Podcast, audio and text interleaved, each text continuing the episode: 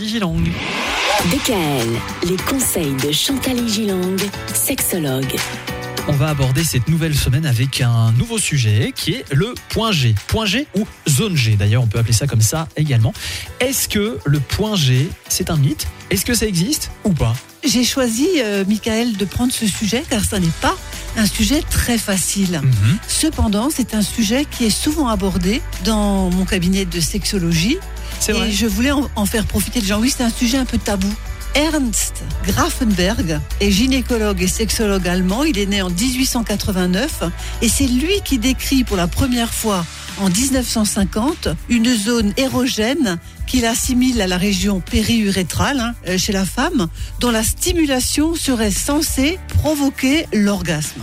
Et donc on a appelé ça zone ou point G à cause de son nom Grafenberg. Ah ouais Voilà. D'accord. Voilà, c'est pas un point euh, G anatomiquement, ça ne veut rien dire. C'est à cause de son nom. D'accord.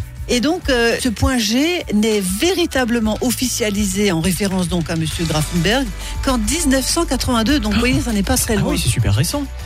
Il y a eu d'autres travaux qui ont été faits, notamment par échographie, par Odile Buisson et Pierre Foldès, hein, je veux quand même les citer, qui ont été publiés en 2011 et qui donnent des indications anatomiques à une zone qui reste quand même controversée. Ah donc ça reste toujours controversé. Est-ce qu'il y a un point G? Est-ce qu'il n'y en a pas? Ça reste controversé même par les spécialistes.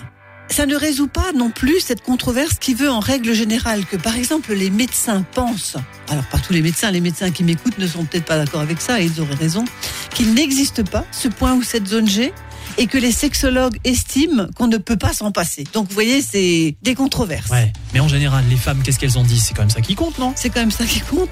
De plus, la controverse a été alimentée par des communications de chirurgiens esthétiques qui proposent la surélévation de cette zone dans le but d'augmenter le nombre et l'intensité des orgasmes féminins.